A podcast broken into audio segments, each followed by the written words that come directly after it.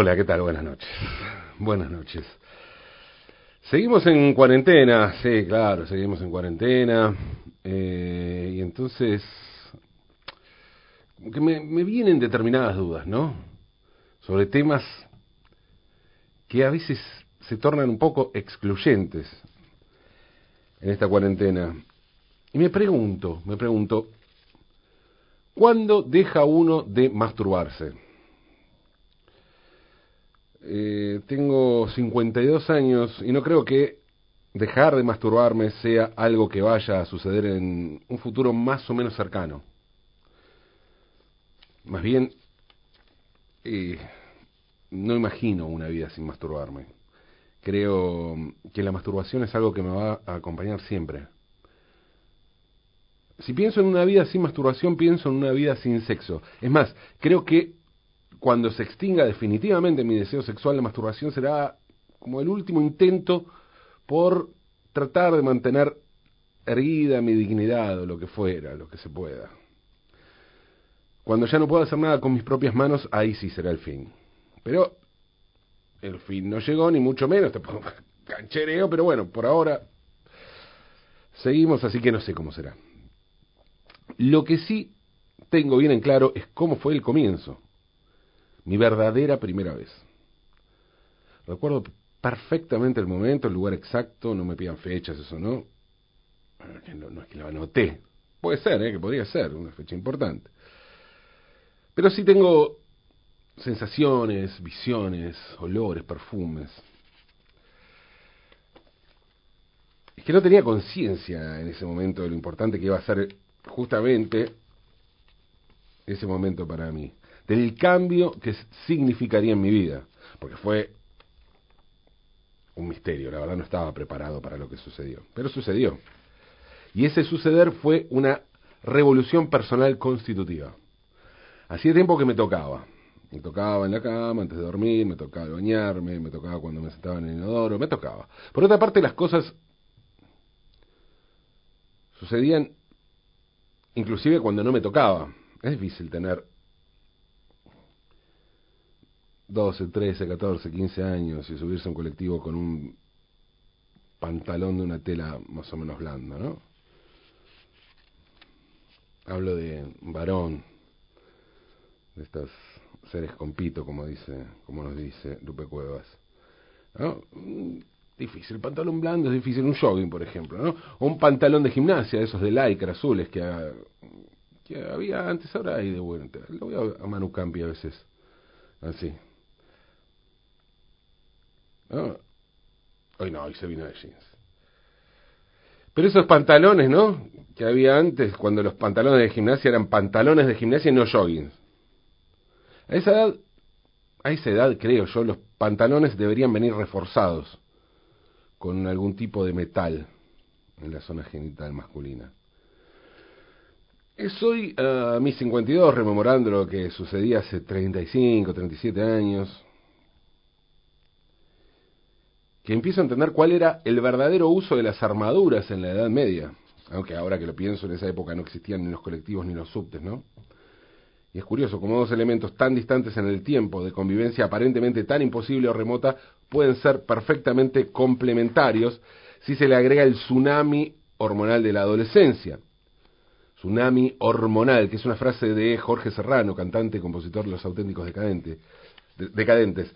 Un tsunami mm, hormonal al que los varones debemos sumarle el terrible flagelo de la erección. Insisto, aunque tal vez sí sea necesaria una armadura.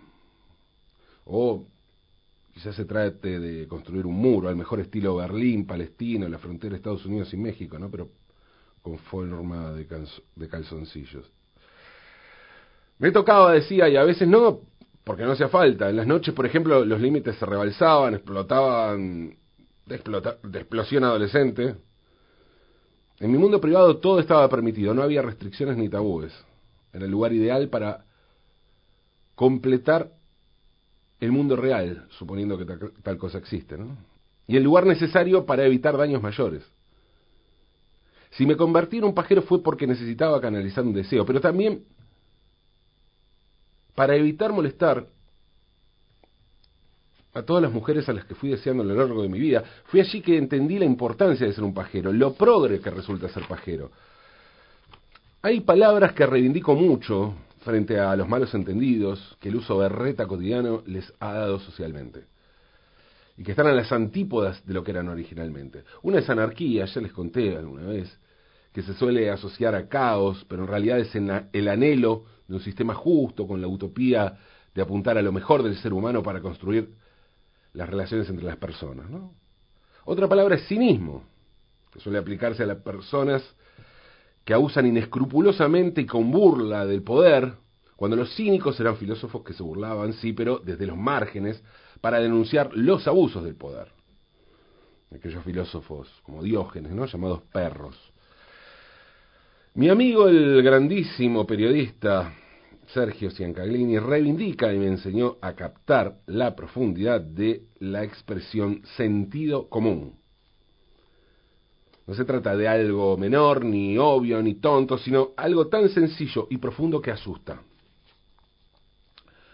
Siguiendo con esa línea, la otra palabra que necesito reivindicar es pajero. Para muchas mujeres decirle a un hombre pajero es un insulto gigante, porque suele pensarse en un pajero como un acosador. Un pajero, según esa construcción, a mi entender errónea, es un baboso, un tipo que dice groserías libidinosas, un canallas, un canalla, un asco. Esa acepción del pajero seguramente venga de la costumbre asquerosa de algunos hombres de mierda que muestran sus genitales a una mujer para masturbarse en público o frente a ellas. Esos son los que llaman pajeros, pero esos no son pajeros. Esos son abusadores, violadores, soretes, que deberían estar presos. Eso, no, eso no se hace, está mal. Es una cagada. Pero eso no es ser pajero. La paja, creo yo, es como el porno. Es algo hermoso que está muy bien que exista, pero para hacerlo en privado y sin joder a nadie. A propósito, ¿no? Eh, pornografía es otra palabra que sufrió persecuciones y hasta bullying. ¿Por qué debería estar mal que unas personas se filmen teniendo sexo si les gusta tener sexo, filmarse y difundir esas imágenes? otra cosa es la difusión, ¿eh? ¿Cómo se debería restringir la difusión? Eso es otra cosa. Pero estamos hablando de personas mayores y de consentimiento. Un político o un empresario que roba dinero, un dirigente, eclesiástico, lo que fuera, ¿no? Alguien que roba y que hace sistemáticamente eso, ¿no? Que tiene cuentas no declaradas en Panamá, ese tipo de cosas. No, a ver, ese robo no es pornográfico, eso es corrupción, chorío, robo. Está tipificado en el Código Penal. Y alguien que hace pornografía no es obsceno o corrupto, es alguien que hace pornografía. Si hace pornografía con niños es una basura. Es más, eso no es pornografía. La pornografía infantil no es pornografía, es un crimen. Es como decir que el Paco es droga. No, eso es basura. ¿Sí? Las drogas son otras cosas que tienen, que están restringidas, tienen restricciones, pero son cuestiones elaboradas en un laboratorio, porque que sabemos cuáles son las medidas, cuáles son... Es otra cosa. Pero vuelvo, no, no me quiero, ya bastante hablar de, de porno y de, y de masturbación. Vuelvo a lo que decía la pornografía, ¿no? Entre adultos y con consentimiento nada se puede reprochar. Lo que juro que no puedo entender, de verdad esto no lo entiendo, es la gente que ve porno y no lo hace para masturbarse. Mm, sé que hay, qué sé yo, raro. ¿Para qué otra cosa se puede ver porno? No, la verdad, yo no entiendo. El porno es un aliado fundamental del pajero. De todos modos, a ver, está todo bien, eso, ¿no? Pero Prefiero, prefiero las pajas sin porno. Y ni hablar las pajas con amor. Soy un romántico de la paja, ¿eh? Me gusta la paja con amor, aquellas evocadoras de la mujer que amás, en mi caso, ¿no? Mujer, que yo digo, no, estoy hablando de mí, lo que me pasa a mí, esas que, que te haces cuando ella está de viaje o pasando la cuarentena en otro lado, ¿no? Cosa que ocurre, hablando de lo que ocurre en estos días. Porque así además fueron las últimas que recuerdo. Fueron hace unas semanas. Bueno, hace una semana, bueno, hace unos días, hace un día, ayer en realidad. Esta tarde. Bueno, está bien, pero no, no demos fecha. Pajero serás más pajero enamorado. Pero bueno, terminé contando la última y no conté cómo fue la primera, que arranqué con eso, ¿no? Cómo fue mi iniciación sexual. La primera vez fue en el baño de mi casa, donde, en Pompeya, donde vivía con mi mamá, mi papá y mi hermano, en la calle de Cai vivía.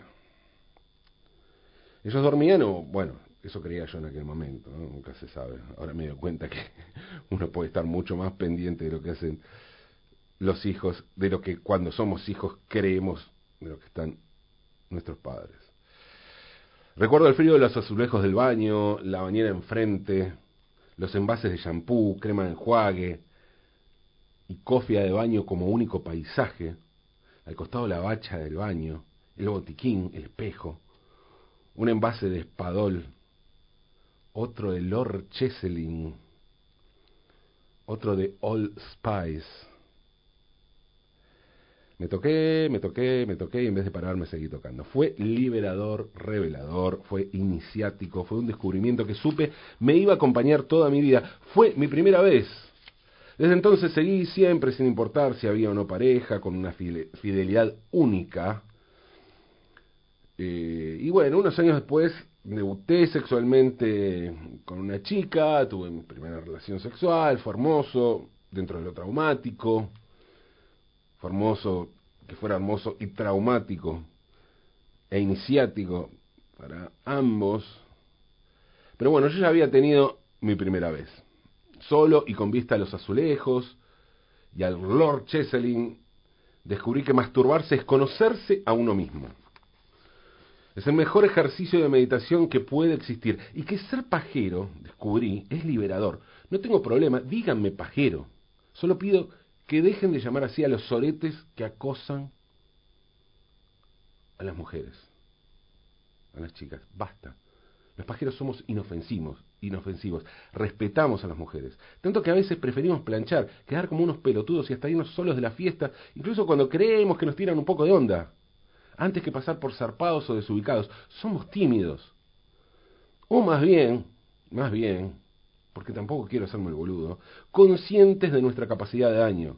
Entonces nos medimos. Conocemos los terrenos escabrosos. Ya imaginamos a todas las mujeres en todas las posiciones y todas las variantes sexuales imaginadas. Nos hemos masturbado muchas, muchísimas veces con todas, pero no vamos a dar más detalles. Porque la idea es no joder a nadie. Solo decir que el terreno de la imaginación está para eso. Y por eso no hay que confundir los límites. No es represión, que se entienda, ¿eh? no soy un reprimido, soy un pajero. Tener una vida mm, sexual plena, sí, es una bendición, si tengo que elegir una pareja por una sola condición, inteligencia, belleza, compañerismo, deseo sexual, el sexo es, no digo, en primer lugar, bueno, sí, qué sé yo, es muy importante. Ocurre que creo que en una pareja, una vez pasado el, momento inicial, o fugaz de calentura, de deseo, lo que sigue, es la vida misma. Y la calentura y el deseo solo se pueden mantener cuando la atracción es integral. No es que menosprecie el menosprecie el compañerismo, la capacidad de diálogo, el entendimiento. Al contrario, todo eso se potencia cuando hay sexo, cuando hay buen sexo. Y el buen sexo solo aparece si la excitación incluye, todo eso. Creo yo, eh, a mí me pasa así. El amor es diversión, el amor es poder, poder confiar, el amor es entregarse, el amor es disfrutar, es allí donde el amor y el sexo son exactamente la misma cosa. Por supuesto, el sexo tiene otras mil variantes, otras mil posibilidades. No estoy descartando, por favor, no estoy descartando aquí el vértigo del sexo casual, la adrenalina, el deseo por el deseo, eso existe y está, o estuvo, o estará, no sé, muy bien. Ocurre que cuando todo eso se transforma en amor, el sexo casual pasa a ser insignificante. Eso sí, no existe el amor casual, como tampoco existe el amor sin sexo, o por lo menos no tuve el placer, o bueno, placer, qué sé yo. Digamos que no sé qué es eso. Sexo sin amor sí, amor sin sexo no. Bueno, salvo que incluyamos el, el amor filial, paternal, esas cosas que, bueno, sí, son amor. Pero estoy hablando de otra cosa, ¿no? De otro tipo de amor. Y digo, no mezclémoslos tanto. Del mismo modo, no incluyamos a la masturbación en el terreno de los placeres perdidos, solo porque uno está enamorado o sexualmente satisfecho. La masturbación es autoconocimiento profundo y no desaparece con el amor, con el sexo infinito, con el goce revelador. No, la masturbación es la consumación de lo imposible. El recuerdo de que existe lo imposible. La cita escandalosa con lo inalcanzable. Sentirse pleno sexualmente no significa abandonar la práctica masturbatoria. Dejar de masturbarse es la antesala de la muerte, no la consumación del deseo pleno. Son cosas muy distintas y hay que saber diferenciarlas. Como pajero, lo digo. Con este tema, con este tema, más que con cualquier otro, es imperioso separar la paja del trigo. Separemos entonces, aunque es de noche.